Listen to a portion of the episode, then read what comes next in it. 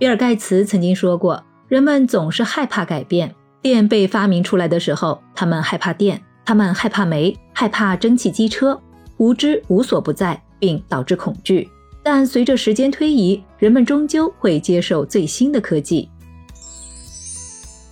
你好，欢迎收听《简七周报》。想提升经济敏感度，抓住更多投资机会的小伙伴，赠送你十五天简七 VIP。在公众号“减七独裁”回复“电台”免费领取。一起来听听本周的内容吧。第一条解读，来听一听一月 CPI 数据。昨天，统计局公布了一月份的物价的变动数据，CPI 同比上涨百分之两点一，涨幅连续三个月扩大；PPI 同比下降百分之零点八。降幅比上个月扩大零点一个百分点，这意味着什么呢？CPI 反映的是居民消费结构的最新变动，也就是人们在衣食住行和服务上花钱多了还是少了。从细分品种看，一月份同比涨幅呈现七涨一跌。食品涨价多，鲜菜鲜果价格是 CPI 的主要推手，这和春节是蔬菜上市淡季以及天气寒冷影响产量有关。占比权重较高的猪价和去年相比上涨了百分之十一。不过，由于供给充分，这几个月价格一直在做滑梯，十四元就能买到一公斤肉。服务在复苏，在疫情防控政策优化叠加春节消费需求上升的背景下，服务价格上涨，像是飞机票、租车、电影演出票价都有百分之十以上的涨幅。此外，务工人员返乡潮也给家政、宠物服务、美发提了提价。再来看看 PPI，它反映的是工业产品出厂价格变动。一月份由于上游能源价格下跌，PPI 整体弱于预期。一方面，咱们的大宗商品，比如石油，主要依靠进口，所以油价的涨跌是决定因素。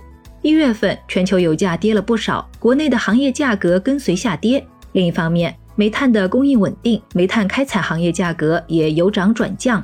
这对我们有什么影响呢？CPI 虽然连续上涨，但仍处在央行的通胀目标范围内，涨价的风险可控。展望未来，有券商认为，疫情的出现让居民杠杆率上升，收入增速放缓，这将制约消费的可持续性和反弹力度，因此消费品物价很难有太好的表现。全年 CPI 都可能处在相对温和状态。第二条解读来听一听 MSCI 中国指数调整。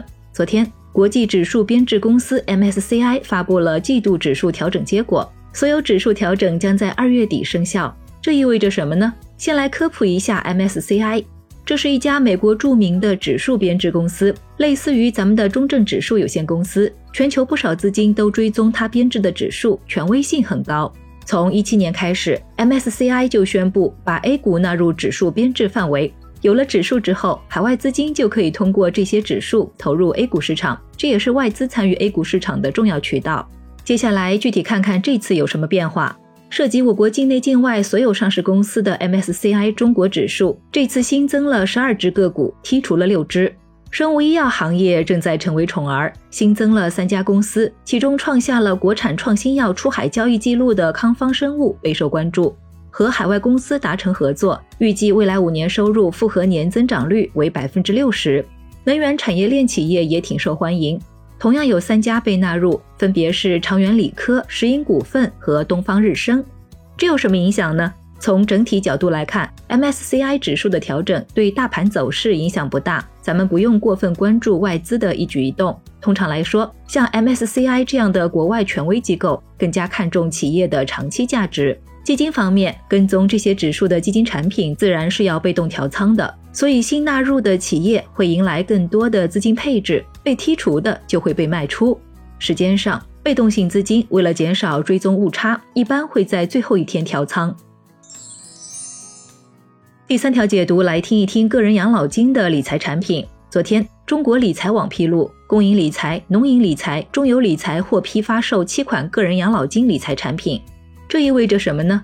个人养老金自打去年十一月推行以来，一直备受关注。从参与情况看，在各大银行的开户羊毛攻势下，截至去年底，个人养老金的参与人数接近两千万，尝鲜的人挺多的。不过买产品的情况就没那么理想了，缴费人数六百一十三万人，占比百分之十五，意味着大多数人还在观望。人均缴费额大约在两千三百元，离一万二的缴款上限差了一大截。有分析认为，一是由于去年行情不好，投资者不敢参与基金；二是虽然上线了养老基金、保险、储蓄三大类产品，最为熟知的银行理财却缺席了。此番银行理财加入后，咱们总算集齐了四大可投品种，一起看看首批理财产品的具体情况。公银理财收获最多，首批获批发行四只产品，已经在 APP 上开始募集。产品的封闭期限短则一年，多则三年。风险为 R 二到 R 三等级，其中时间越长，评级风险越高。相对应的，业绩比较基准也更高些。最高的一支产品范围在百分之五点二五到百分之五点七五之间，最低的在百分之三点七到百分之四点二之间。值得一提的是，中邮和农银理财推出了 L 份额，它指的是银行用存续产品给个人养老金账户设置了单独份额类别投资策略，管理方式与原产品一致。这对我们有哪些影响呢？大家可以根据自己的投资偏好来选择各类产品。储蓄和保险类重在保值，适合风险承受能力弱的人群；基金类有更高的预期收益，需要具备一定的风险承担能力。理财的风险与收益介于储蓄和基金之间。你有没有参与个人养老金的投资呢？欢迎在评论区聊一聊。来看其他值得关心的事儿：全球电力需求加速增长。最近，国际能源署发布的二零二三年电力市场报告预测，虽然去年全球用电需求增长放缓，但用电需求将从今年起加速，未来三年平均增速将达到百分之三。其中，可再生能源和核能将成为关键电力来源。全球电力需求增长有超过百分之七十将来自中国、印度和东南亚。一月社融增量超预期。昨天，央行公布了今年一月份的社融数据，总体来看是个好的信号。分项看，新增人民币贷款四点九万亿，同比多增九千两百二十七亿元，较上月明显反弹。社融增量为二零二二年一月份以来最高。M 二 M 一剪刀差收敛，说明市场上的活钱正在慢慢恢复，社会活动在逐渐复苏。基金可以一键查询了。目前，基金 e 账户进入了公开试运行阶段，这是提供给我们普通投资者一站式查询购买的场外公募基金账户和资产信息的平台。